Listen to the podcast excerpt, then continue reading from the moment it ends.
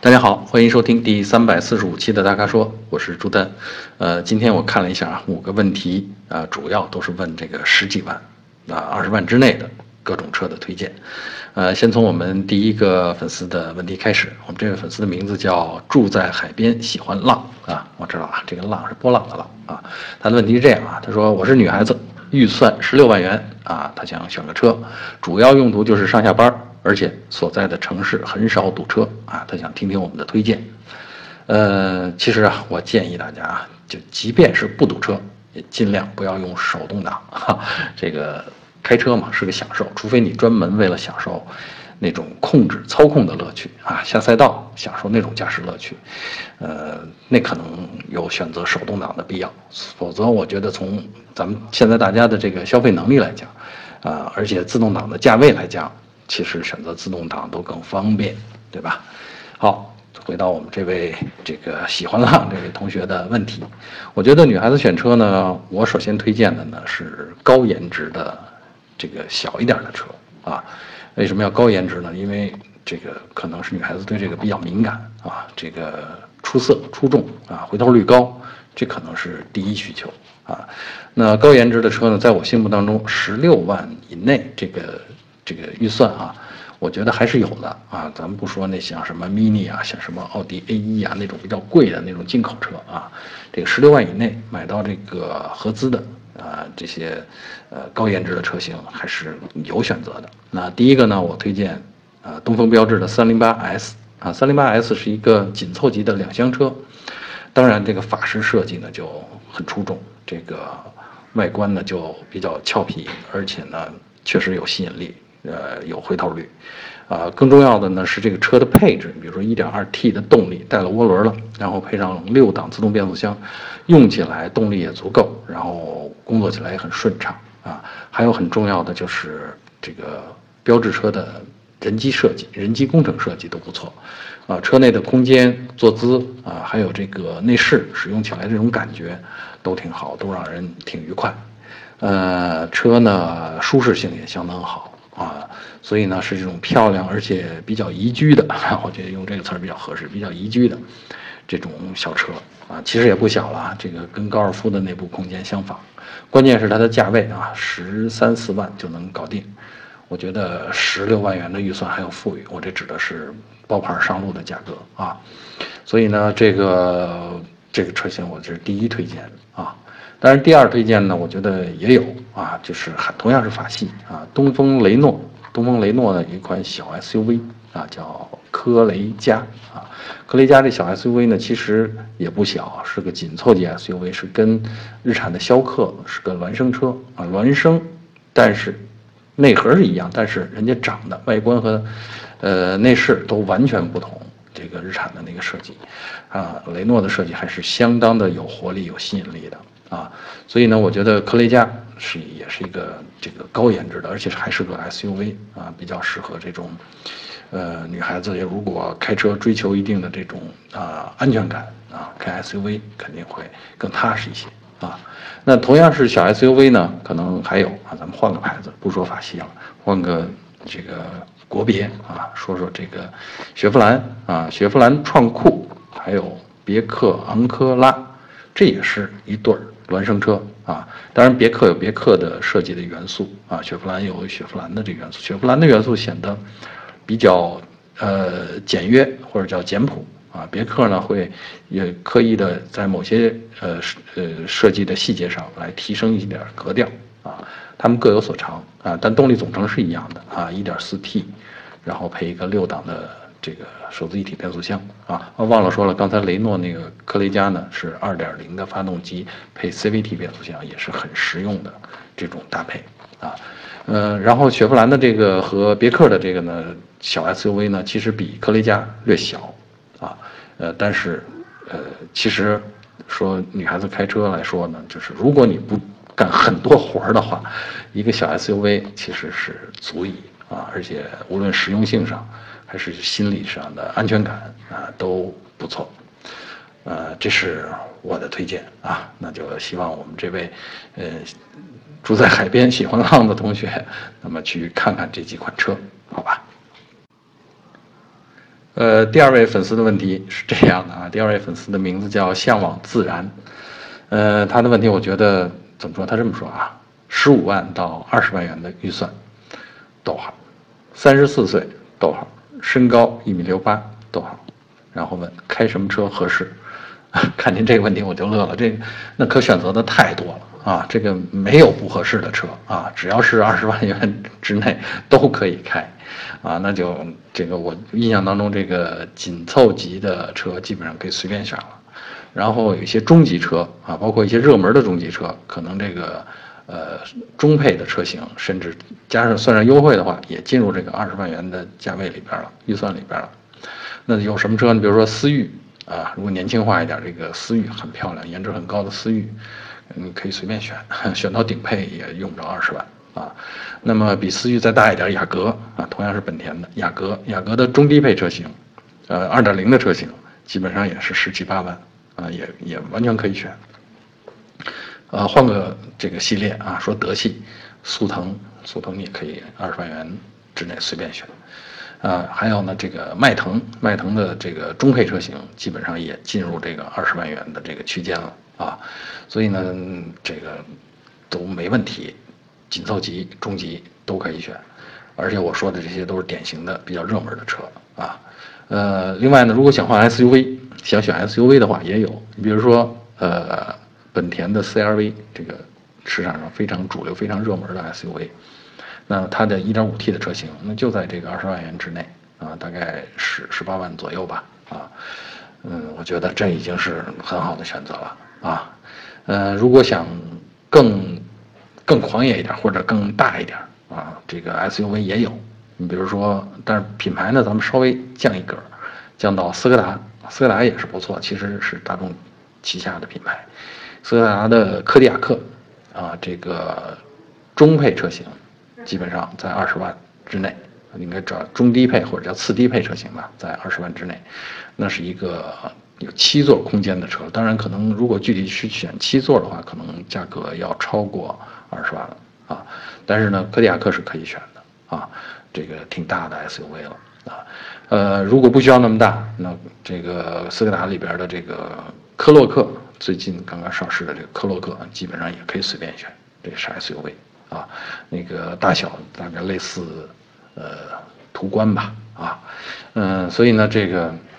这个太宽泛了，三十四岁，一米六八，那什么车，二十万元之内真的什么车都可以买，呃，最不济，对吧？你闭着眼睛买辆高尔夫，而且高尔夫里边随便挑一款，呃，也肯定没错。所以呢，这个这个问题呢，就我觉得是怎么说呢？基本上把我我想象的这个价这个价位区间里边，呃，值得买的车，呃呃，大略的啊，大概的给捋了一下。好吧，希望能给大家起到一定的参考作用啊。呃，第三个问题来自我们的粉丝啊，blue 啊，他的问题很精确，而且挺纠结。你看他的精确在哪儿呢？他说：“请问落地十五万元左右，啊，这我们通常指的是落地呢，是指的上完牌照啊，就是交完这个消费税什么的啊，呃，附加叫什么车辆购置购置税啊。”然后呢，他说呢，十万元左右呢，落地啊，他是选高尔夫 1.4T 舒适版，还是选迈锐宝 1.5T 豪华版？你看，已经精确到了配置啊。嗯，这个纠结呢，其实呢是两种思路的纠结啊。这两款车，高尔夫和迈锐宝，其实已经不在一个级别了啊。迈锐宝呢，算是中级轿车，而高尔夫呢，算是紧凑级的两厢车。啊，嗯，确实这两款车我看了一下，他选的这两款车的价格是接近的，报价大概都是十七万多啊。然后呢，可能市场上的优惠程度、优惠幅度也差不多啊，可能最后落地真的能在十五万左右啊。嗯，这两款车你看啊，迈锐宝比高尔夫车长了六百毫米，很大的一截了啊，而且轴距长了一百毫米。重量多了两百公斤，那你想，如果这两款车的这个动力啊，动力我还特地查了一下，接近啊，嗯，那开起来的感觉肯定是高尔夫 1.4T 更活跃，啊，而且呢，这两家的这个涡轮调教的特性还不一样。呃，大众家的这个涡轮特性呢，是明显有一个台阶儿，啊，就是你随着转速升高，能明显的觉得上了一个台阶儿之后，上了扭矩平台以后，豁然开朗，动力喷涌而来啊。而呃，这个迈锐宝呢，就是这个通用家的呢，这个涡轮调教呢，通常讲究的是线性，啊，没有一个明显的、明确的一个台阶儿的感觉，啊，所以这个在驾驶起来的时候呢，这个感受也不一样。啊，你可能觉得大众的那个 1.4T 可能更强劲一些啊，而这个迈锐宝的那个 1.5T 呢更顺滑一些啊，这个指的是那个扭矩输出啊，所以这个可能是喜欢开车的人他会有自己的偏好啊，嗯，另外我觉得啊这两个车放在一起，高尔夫呢是个两厢紧凑级啊，而迈锐宝呢是个三厢中级轿车。看上去迈锐宝其实更像是个面子车，对吧？你开那么大个一车出去还是三厢啊，大家都知道啊，你追求的是什么？哈。然后如果你开高尔夫，那大家也也很明白，你追求的可能就是满足自己，满足自己这个想玩儿，呃，喜欢车的这个心思啊，喜欢耍啊。但其实高尔夫的这个空间，就实用空间，我觉得并不比迈锐宝要差。有我指的是车内啊。当然，行李箱呢迈锐宝毕竟有一个那么大的一个行李箱放在那儿啊。而高尔夫呢，你要放一些大件的话，那你可能就需要折叠一下这个后排靠背啊。所以呢，这是两个车的这个差别。其实你看这个，我为什么说是思路差别呢？就是一个是你想让大家满意，迈锐宝，就是谁看着都觉得合理，这个是迈锐宝。还有一个是你想要讨自己的喜欢，就是满足自己的这个玩心啊，这可能就是选高尔夫就比较合适啊。所以你看这个分水岭还是挺明确的吧？啊，需要这个 blue 同学扪心自问一下，好吧？呃，第四个问题来自我们的粉丝于斌军啊，说有点绕嘴。于同学问的是啊，标致三零八乞丐版。值得购买吗？啊，所谓乞丐版就是最低啊，最低配的那个入门版本啊。他说不追求配置啊，只追求驾驶感受和家人乘坐的舒适度。嗯，这个要求其实我觉得这个乞丐版的三零八呀 是满足的啊。嗯，我看了一下啊，从配置上说，虽然你不追求，但其实配置也，我觉得实用的配置它只少了怎么说？侧气囊啊，侧面的气囊以及头部气帘儿啊，其实这两项配置在五年前还不是这个这个主流车型的普遍配置呢，对吧？只不过竞争到了今天，很多这个中级以上就全都提供，很多车型的中级以上就全都提供头部气帘了啊。呃，我觉得这个问题不大，缺这个配置没啥太大的关系啊。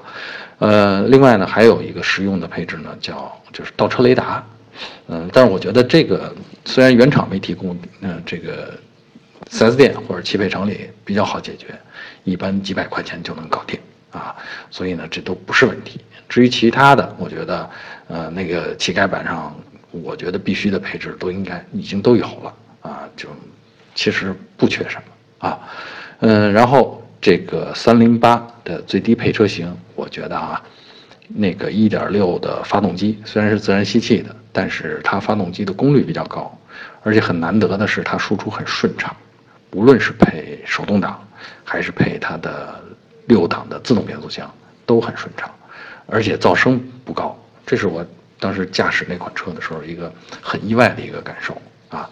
呃，另外我觉得啊，针对家人的这个乘坐来说，我觉得它的后排空间绝对是一个优势，呃，后排空间一个是。腿部空间它足够，另外呢还有一个头部空间，它也够，就是它坐姿比较舒适，它的靠背的角度比较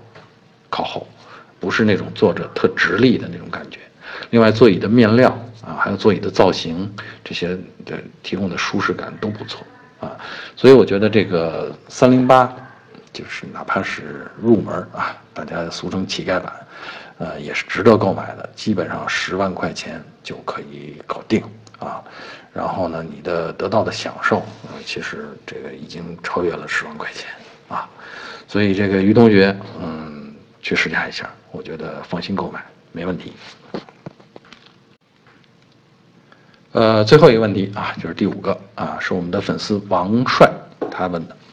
他说呢，最近想买车，看中了翼神1.6，他问这款车怎么样？翼神，我给大家解释一下，翼神呢是东南呃东南汽车啊引进的三菱啊叫三菱 Evolution，但是呢，这个 Evolution 确实是个名车啊，十年前翼神也确实很有吸引力。